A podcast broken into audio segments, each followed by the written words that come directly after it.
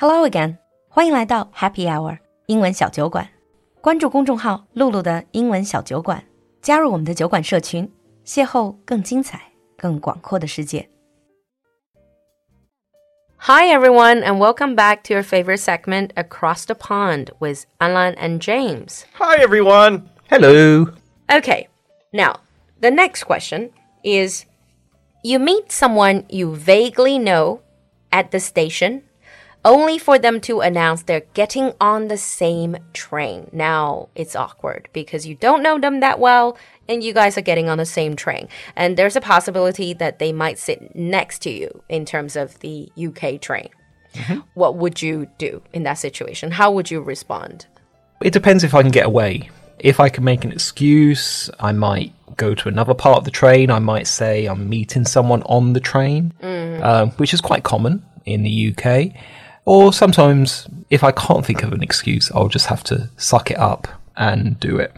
How long can you hold a small talk conversation with someone you barely know? I'm British. I can I can do that for 2 or 3 hours.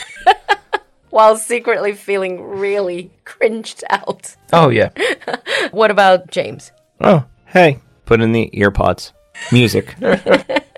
do people feel the need in that situation in America to actually keep on talking to you even though they don't know you that well? No, because we don't really talk on public transportation, mm. even if we know somebody. Because people kind of get annoyed if the trains or the buses or things get too loud. Mm, I see. And also in America, you guys don't really take trains. Unless you live in the East. Where I'm from, trains are for cargo. Uh, okay. Now, the next one, again about a social situation, again, slightly awkward. So you received an invite from your friend to go for a drink. You happily accept. But then it turns out the invite to have a drink with your friend is actually to have a drink with this friend and his friends who you don't know. Mm -hmm. You only know your friend. What would happen in that situation? Let's have James. Go and enjoy the free drinks. And you have no problem with it? No, it happens fairly regular, especially if you're like in university, it happens all the time. It's like, let's go have drinks. And you get there, it's like, oh, yeah, we're also going with these other friends that I know from such and such other university. Mm. And like, Americans like, okay. So when people invite you to a drink, like a friend invites you to a drink, it's not under such so impression that it's just you and me having a drink. Not really. Mm. And Alan? Suddenly get ill. I start to feel like that's more you less British? I think a lot of British people would probably do the same, or mm. they'll think of an excuse. Because if that's the situation, then the person would make really clear that, oh, you know, I'm having a get together with friends. With friends, there's a few people coming, you know, would you like to come along? You would actually kind of make it ah. very clear. So if I say, Alan, would you like to have a drink after work today? If I don't say anything else, the implication is just you and me out having yeah. a drink. Uh, but if you say, for example, oh, we are going out for a drink, then that's fine. Mm. I probably would come along to it. But I would feel a bit uncomfortable if I got there and I suddenly realised that there were all these people I didn't know. Mm, I see. I guess these are just the hidden rules in different cultures. Yeah. Yeah. Okay, and the next one. You are walking across a park one winter's morning when a young man throws a snowball hard into your face. What would you do, Alan? I would get actually very, very angry. Would you counterattack?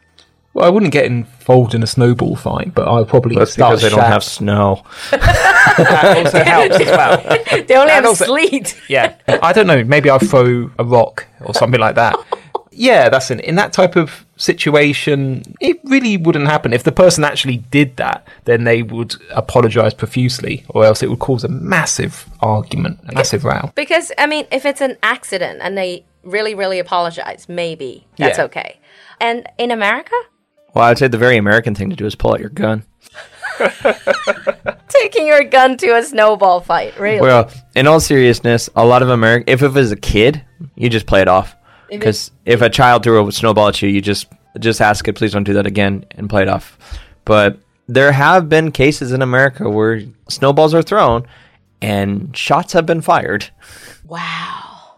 Because technically, throwing a snowball at somebody is assault. is assault. It's attacking someone, I guess. Yeah, remind me never to en- engage in a snowball fight in America. Remind me never to go out in America when it's snowing. We don't always shoot people. I don't want to take my chances. okay, right. The next question is you are driving and then you're stuck in traffic, a long line of traffic. Now, another car is waiting to get in the line. Yeah, you're lying. You're late for a meeting, actually. What would you do? For example, they actually have the right to get into the line. For example, it is an entrance. 就是比如说你现在已经在堵车了，然后旁边有一个入口，这个有一个车开进来，他其实是想插进这个队里面来，其实他应该是可以插进来的，对吧？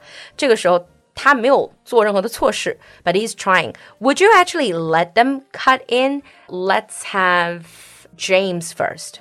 well, yeah, actually, because in America it's called zippering, where you alternate which car that goes, so you can merge the traffic in the most smooth way. Because if you don't let them get in, it's going to actually jam up cars later. So yeah, if it's their turn, you let them in. Would you say that most Americans would do this? Yeah, Ah. Okay. And what about British people?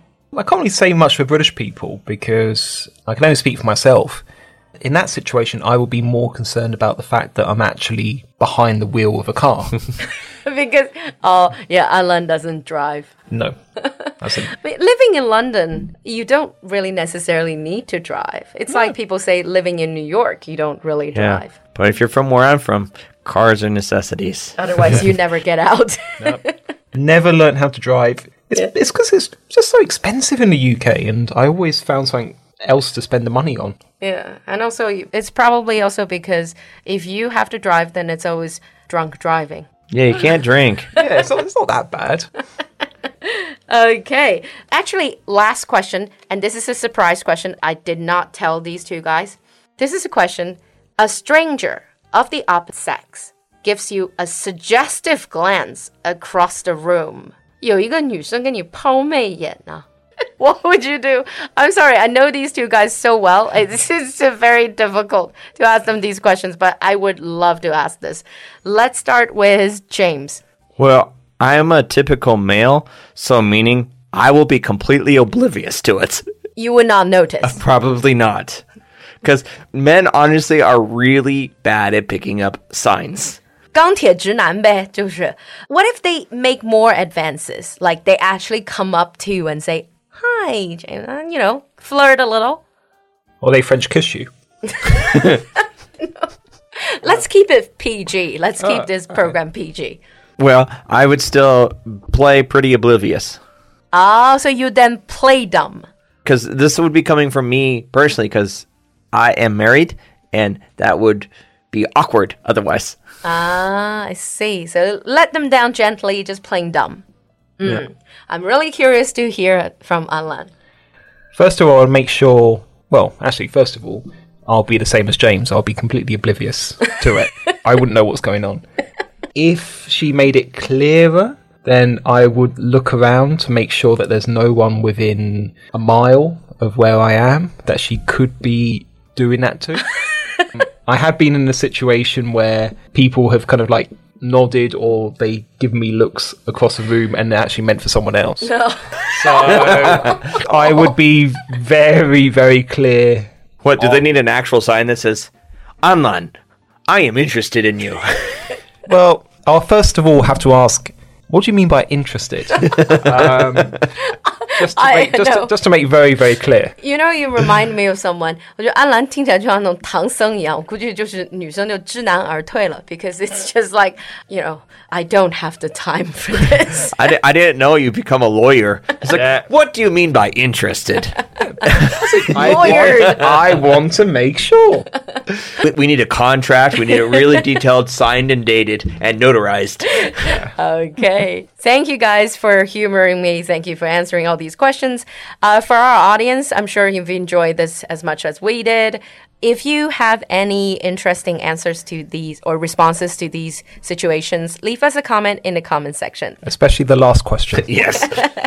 And thank you guys again for coming to the show. Thanks a lot, Lily. Thanks for having me. I'll see you next time. Bye. Bye. 周三六月二十三日晚上八点，露露一堂免费试听课。如果你对酒馆课程感兴趣，那就赶快联系小助手吧。微信号是 l u l u x j g，l u l u 就是露露，x j g 是小酒馆的汉语拼音首字母。我们在酒馆等你。